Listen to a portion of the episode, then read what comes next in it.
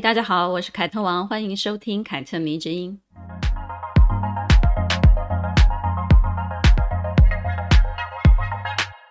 又到了我们来聊张爱玲小说的时候了。这次呢，为大家选读的是她的一部中短篇小说《沉香屑第二炉香》。聊它之前呢，我们先来聊聊大家对于性观念的看法。因为呢，第二炉香的主题呢，其实就是在聊性观念、性教育。哪怕我们现在处在一个相对开放的年代，但是谈论性这件事呢，还是有一些人是非常忌讳的。我跟一些读者在聊女性的身体自主权的时候呢，也经常发现一些问题哦。比如，他们当中的某一些人还是无法坦然地接受自己对性是有需求的，觉得这是一件很难以启齿的事情，甚至呢，觉得啊，会那样想，会有这样子的欲望的自己啊，有一点。脏。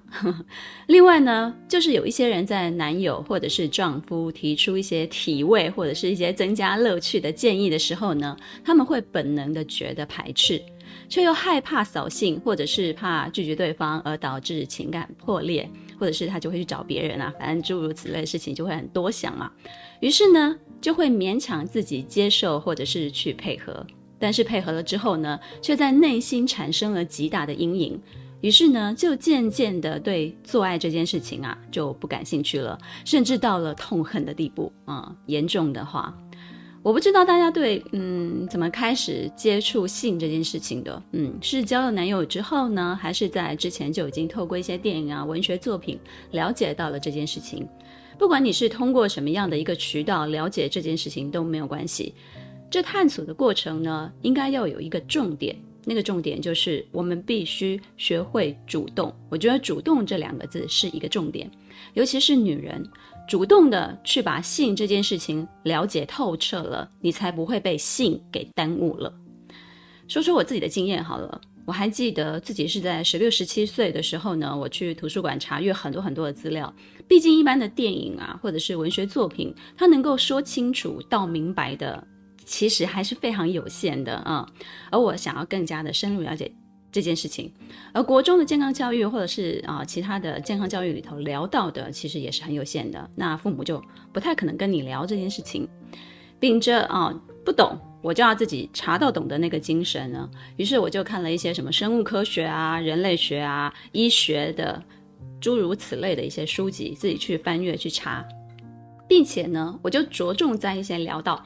爱情动作片的那些章节，我就明白了。哎，原来其实人也是跟动物一样，如果我们要繁衍后代，我们就必须交配哦。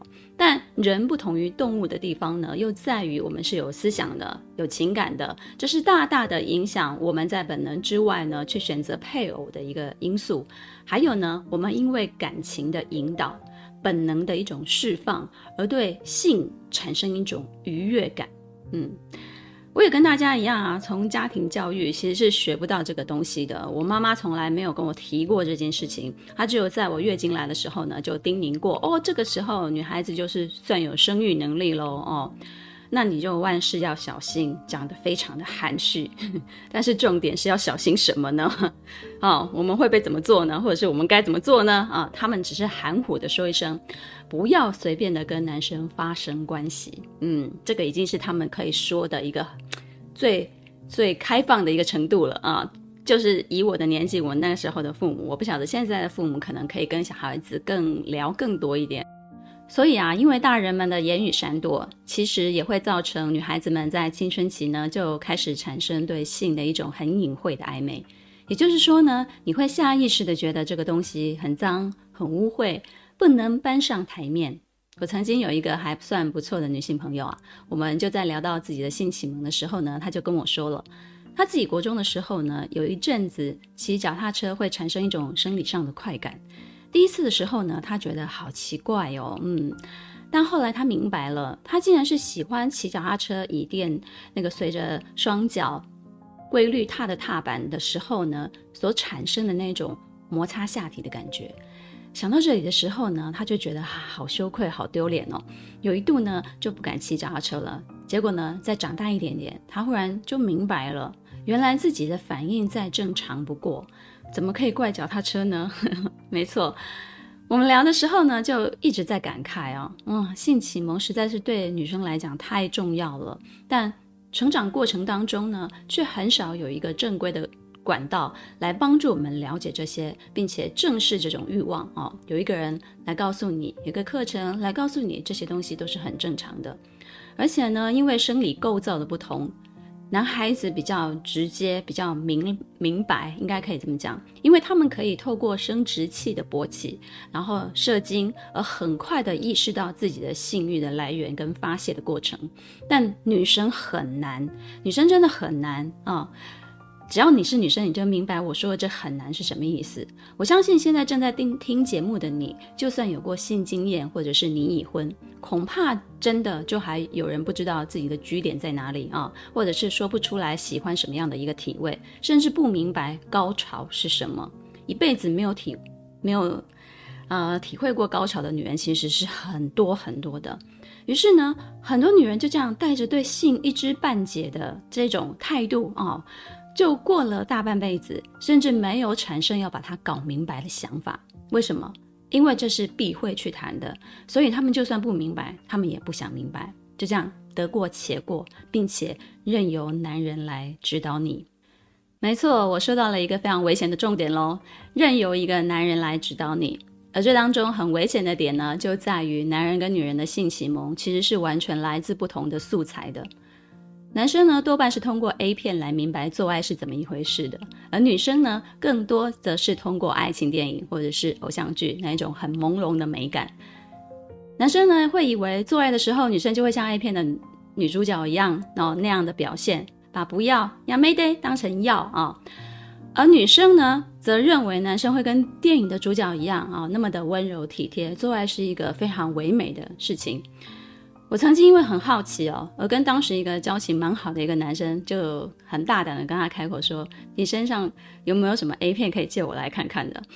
并且呢，因此就知道男生之间其实是可以一起看这种小黄片的，并且他们私底下也会互相的交流跟讨论，而且啊，他们这种交流跟讨论是会持续一辈子的。也就是说呢，即便他们婚后有老婆有小孩了。男人在聊天的那个群里面啊，也会像血气方刚的青少年一样，互丢那种 A 片的片段来分享，或者是有什么样的资源就互相的互通有无。而且现在的科技更是发达了，在手机里面就可以看到很多很多的影片，也不像以前一样哦，必须烧成光碟啊，或者是拷成档案啊，大家一起分享。果然呢，应验了一句话，就是男人至死是少年啊。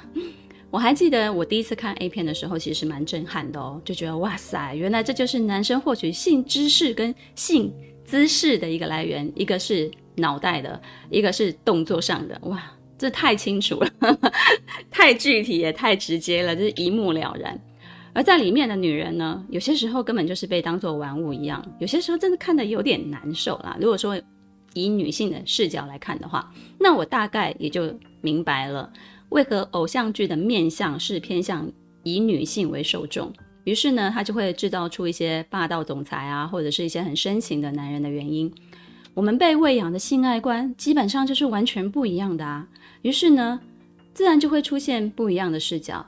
而在这样的视角之下呢，不仅男人对女人会有所误会，女人对男人也会有所误会。嗯。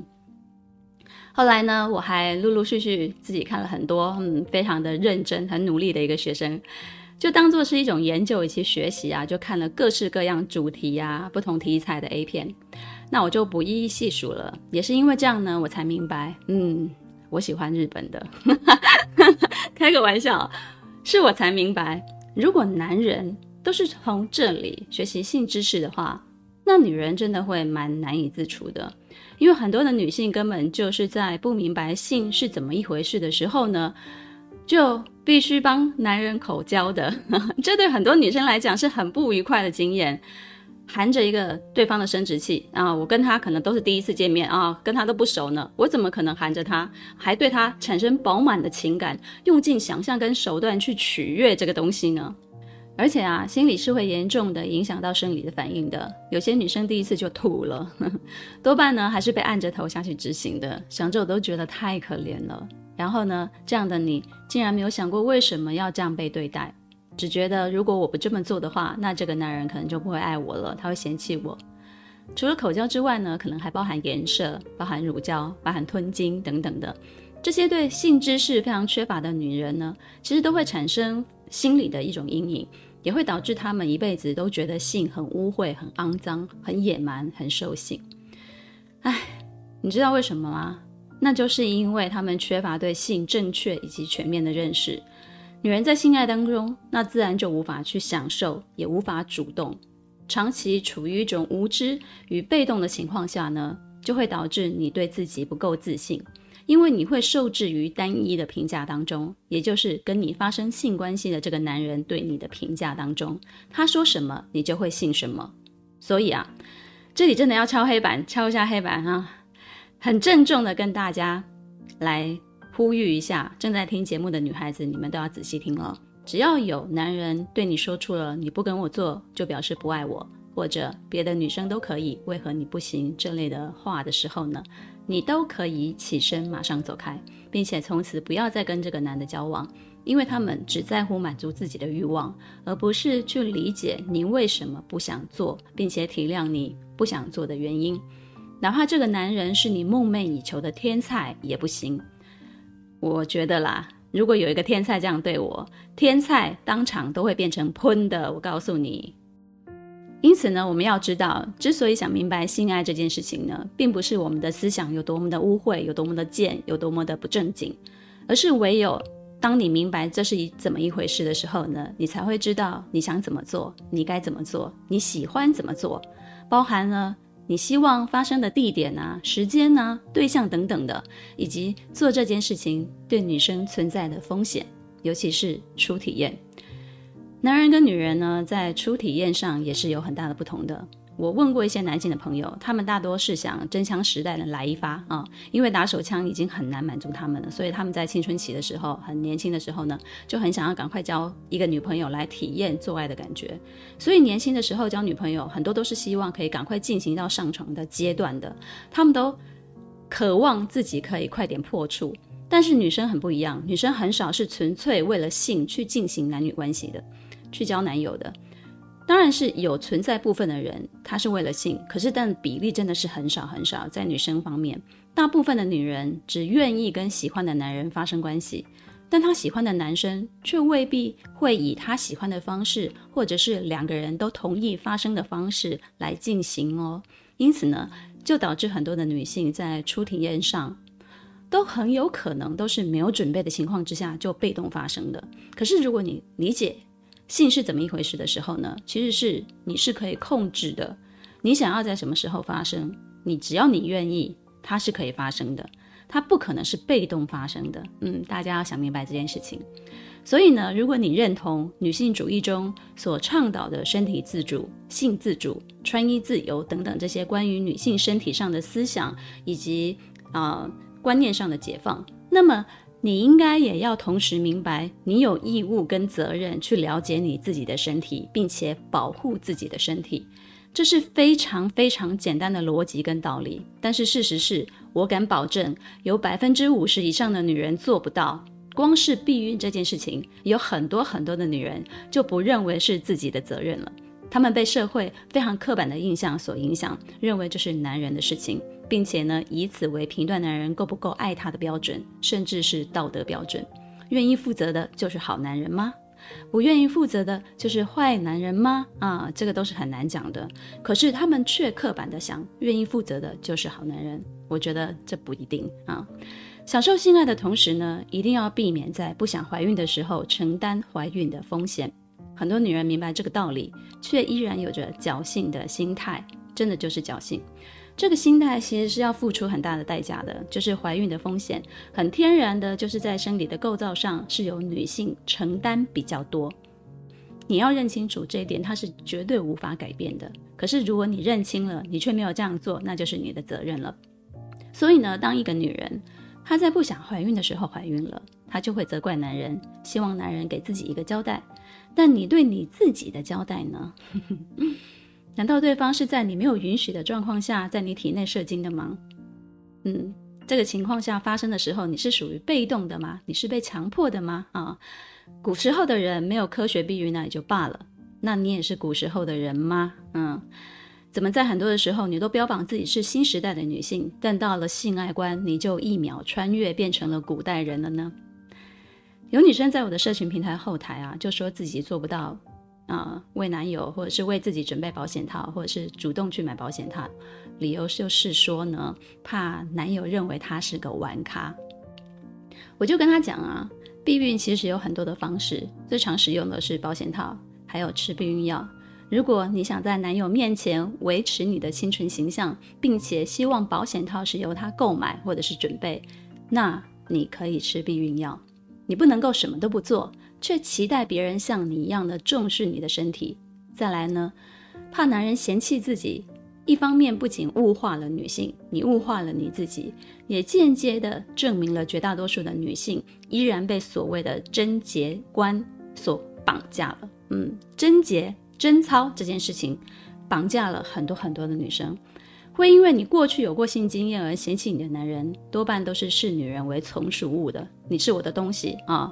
你要对我忠心，想要在这种人身上得到平等的尊重，我劝你还不如换一个人比较快。说一句很实际的话，你的身体真的只有由你自己来重视。如果你不重视，别人是不可能替你承担那么多的责任的。而且很多的女性的悲剧呢，其实都是源自于对自己的身体、对性认识的不够彻底。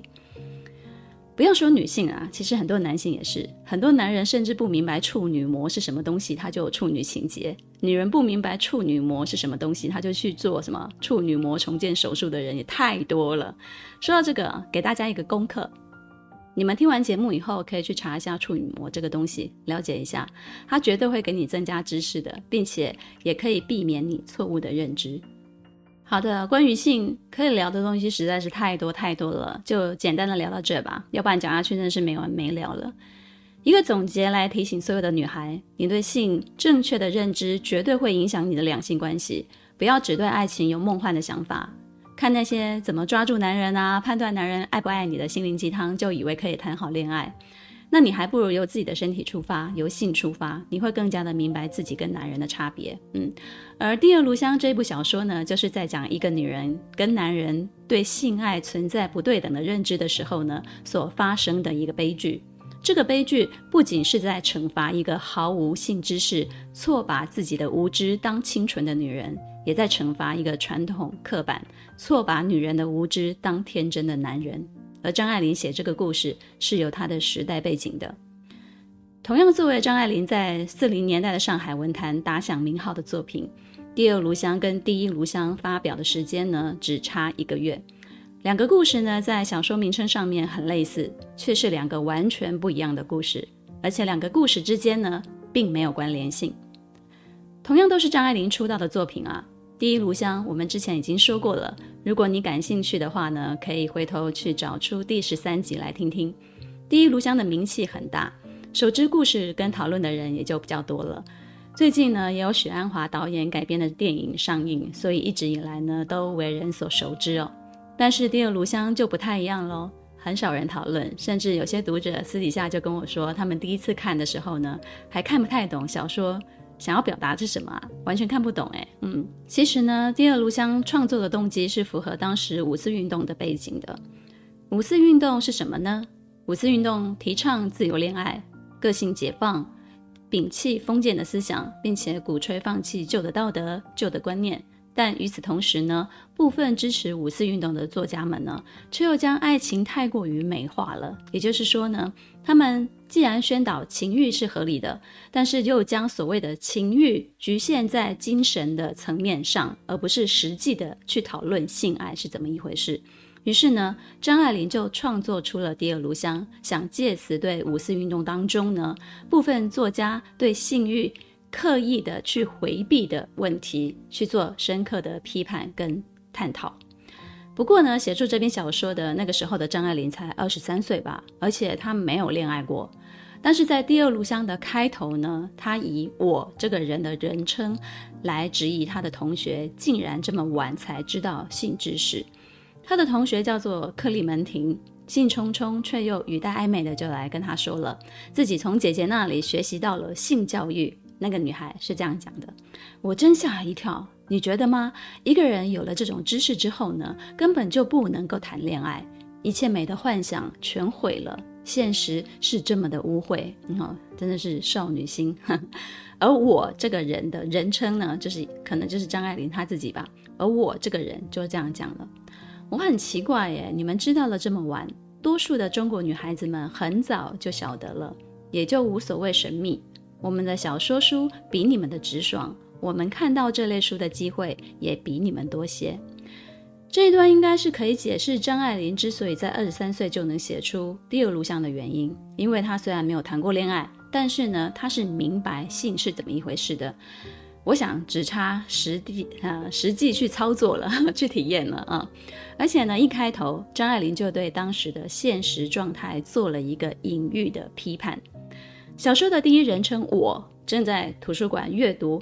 马卡奈德爵士出使中国谒见乾隆的一个记载，提出这个有什么含义吗？啊、他在小说的开头就提出了这个。小说中呢，总共出现了两次马卡奈德使华记，这是张爱玲在文本中设置的一个小小的隐喻。如果你不明白这个隐喻的来源，那你就看不懂。那我现在就跟大家解释一下好了。马卡奈德作为英国的使臣，就在十八世纪初的时候呢，拜访中国了，试图呢跟中国展开贸易，并且希望建立外交的关系。但是由于文化的观念的差异啊，英国人的请求呢就遭受到了乾隆皇帝的傲慢回绝。于是呢，马卡奈德出使的事件呢，就成为近代中西文化交流史上蛮尴尬的一个画面。五四运动的时候呢，西方文化大大的盛行，很多人都认为外国的月亮比较圆，开放的西方呢，一定对性教育比中国更加的全面。但是张爱玲却以此暗喻，未必，未必是你们这样想的，也以此呢，用来对接她接下来要说的第二炉香的这个故事，在情节上预先做一个叙述。那究竟第二炉香是怎么样的一个故事呢？接下来我就来为大家简述一下。但是还是希望你们听完啊，可以回去对照一下原著，重新自己体会体会。故事发生在香港，主人公英国人罗杰·安白登是华南大学的理科主任与社监。四十岁的他呢，是对婚姻有着罗曼蒂克想法的人，一个月赚一千八百元港币，住的地方呢是由学校提供的，是一个稳定、优美但没有多大前途的一个职业。这个男人是保守而且传统的，十五年来呢，循规蹈矩的在工作与生活当中。从他教学以来，就从来没有换过他的讲义。他所教授的科目是物理化学，而科学呢是那样日新月异的在那里进步着。但是他从来不看新的教科书。二十年前他在英国读书的时候所听读的笔记，他现在仍然用来当做补充的教材。就算他在课堂里说了两句笑话，那也是十五年来一直重复的。很幸运的，他在四十岁的这一年呢，就认识了一位在他心中全世界最美丽的女人，二十一岁的女主角素汐。这个女孩子虽然已经二十一岁了，却纯洁的像个孩子，天真的使人不能相信。他们终于结婚了。在新婚之夜，他的妻子素汐却仓皇地逃出家门，跑进了华南大学的学生宿舍，对众人哭诉：“罗杰是一个畜生啊！”学生们沸腾了起来，惊动了校长，一时之间谣言四起。原来啊，素汐的母亲密丘尔太太为了保持三个女儿们的纯洁思想，把他们与有关性的一切都隔离开来了。连报纸呢都要经过他的审核才能给女儿们看，任何跟性相关的资讯呢，他都必须先排除掉。这样的关门教育下，使得素系的新婚之夜成为了一个可怕的噩梦。她误以为有正常生理需求的丈夫是一个变态色情狂。后来呢，罗杰拼凑出了真相，原来同样的事情啊，先前也发生在素系的大姐米利生的身上。大家都以为米利生的丈夫是一个禽兽，其实他也不过就是一个有着正常生理需求的普通男性。而这件事却始终被密丘尔太太隐瞒着，没有对素系说明任何的原因。之后呢，罗杰回到了娘家，跟素系道歉。虽然他自己也不懂我为什么需要道歉呢，可是他还是道歉了，把素汐接回了家。罗杰也希望彼此可以有一个新的开始，于是呢，就计划提前他们的蜜月旅行，想对妻子在蜜月的时候展开进行爱的教育。然而呢，事情发生的当时，密丘尔太太早就带着女儿到处上门去跟邻里街坊投诉，哎，说说她的委屈了。流言蜚语就让罗杰跟素汐夫妻之间的私生活瞬间就成为了大众讨论的八卦，一下子之间大家都炸了。通过了反复的传播，在众人的眼中呢，罗杰好像就真的本来就是一个色情狂那样。他满腹的委屈啊，无法对朋友同事解释素汐的家庭中对性教育的缺陷，因为对性教育的缺陷，才导致了这场闹剧。因为无法获得理解跟认同，他被周围的人当成了怪物。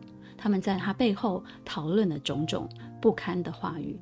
最后呢，罗杰被解雇了，并且在得知弥利生的丈夫后来在走投无路之下不得已自杀，罗杰才明白自己仅有的选择。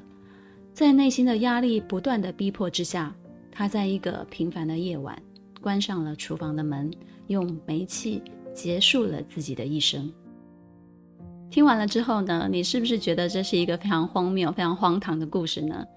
也是不是就像我前面所说的，这个悲剧不仅是在惩罚一个毫无性知识、错把自己的无知当清纯的女人，其实也在惩罚一个传统刻板、错把女人的无知当天真的男人。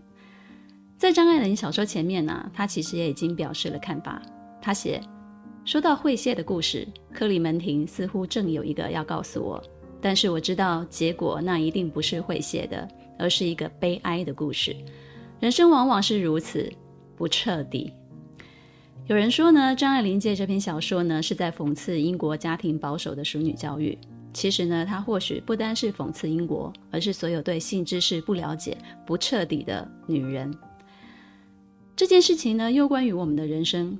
但我们女性却经常在一知半解的情况之下呢，就让它发生了。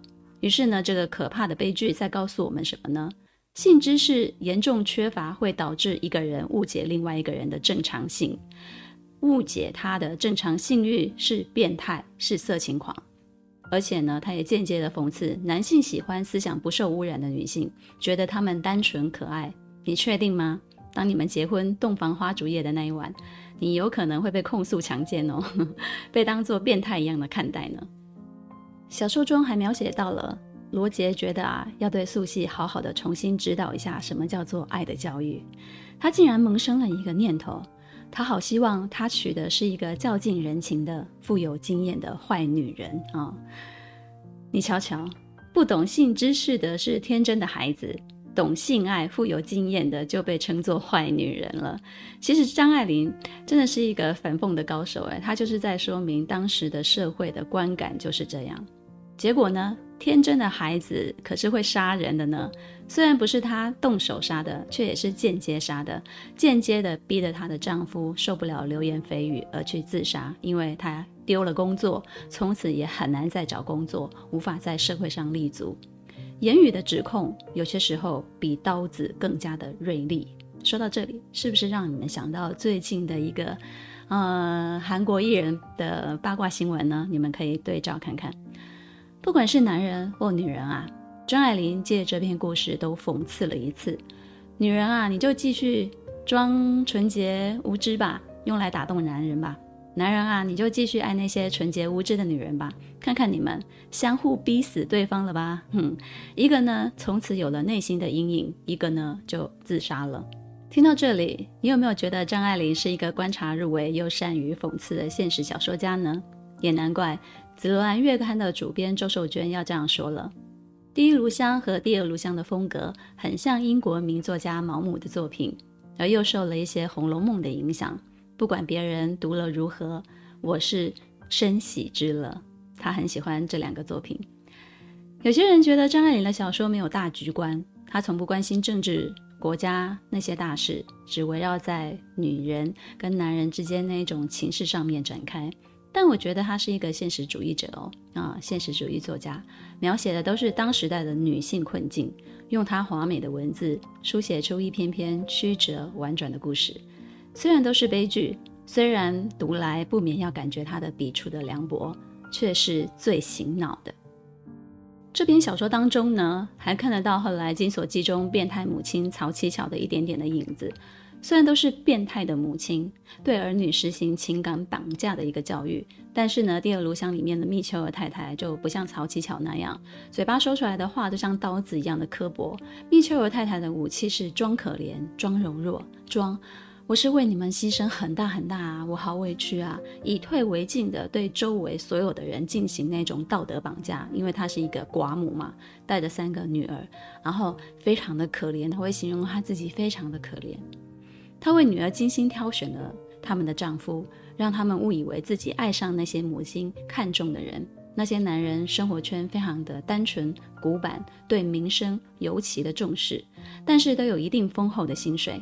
这样的人一旦声名狼藉之后呢，绝对受不了他人对他们的误会与流言的压力。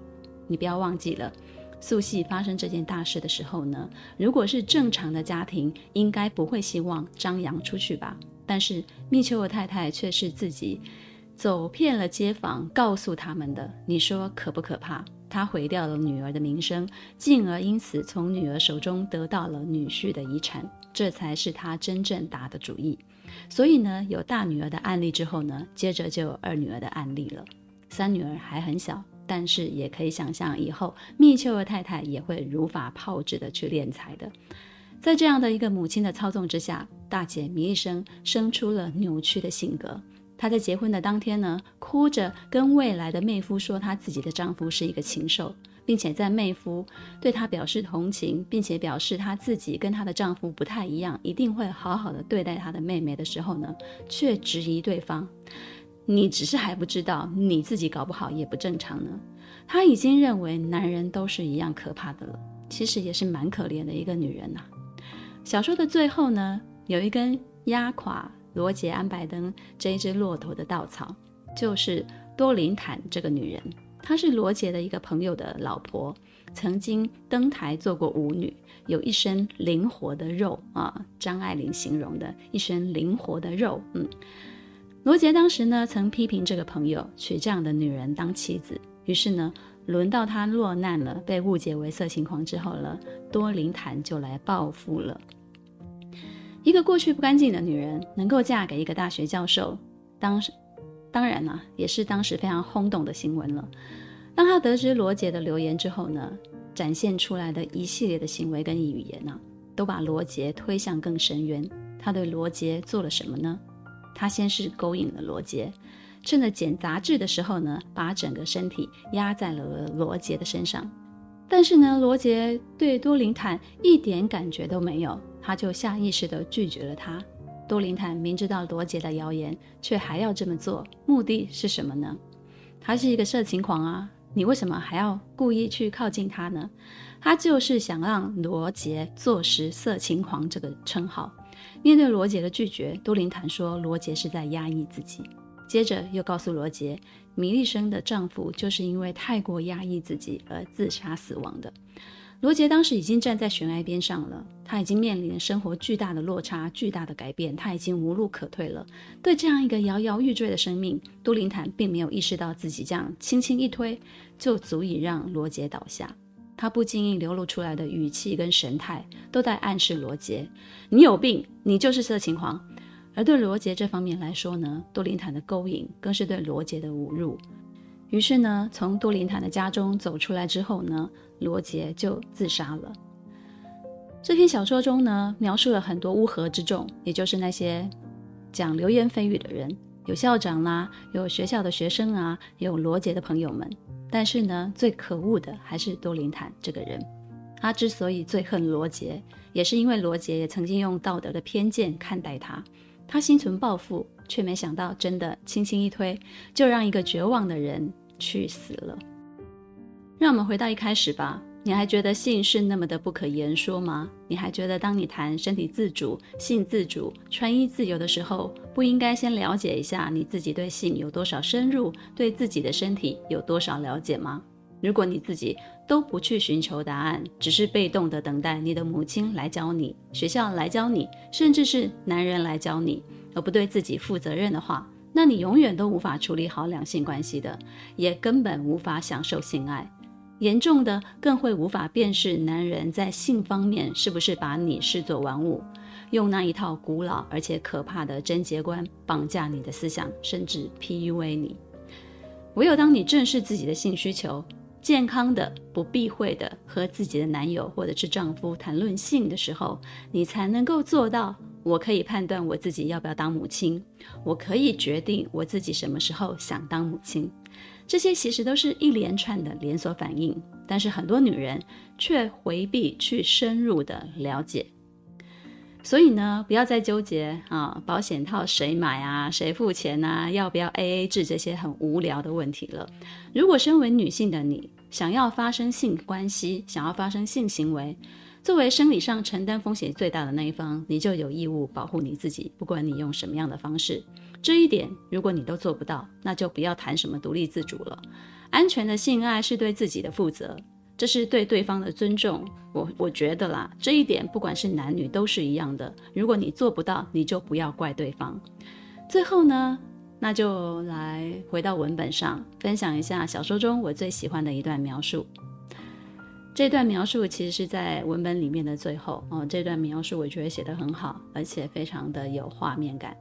这段话是这样写的：水沸了，他把水壶移过一边，煤气的火光像一朵硕大的黑心的蓝菊花，细长的花瓣向里卷曲着。他把火渐渐关小了，花瓣子渐渐的短了，短了，快没有了，剩下一圈整齐的小蓝牙齿，牙齿也渐渐的隐去了。但是在完全消灭之前，突然向外一扑。身为一两寸长的尖利的獠牙，只一刹那就啪的一炸，化为乌有。他把煤气关了，又关了门，上了酸，然后重新开了煤气。但是这一次他并没有插上火柴，点上火，煤气特有的悠悠的甜味逐渐的加浓，同时罗杰安白灯的这一炉香却渐渐的淡了下去。沉香屑烧完了，火熄了，灰冷了。张爱玲说，这是一个脏的故事。可是人总是脏的，沾着人就沾着脏，脏的不是性，真正脏的其实是人性。故事说完了，希望你会喜欢。今天对第二录像的解析，凯特迷之音，咱们下次见。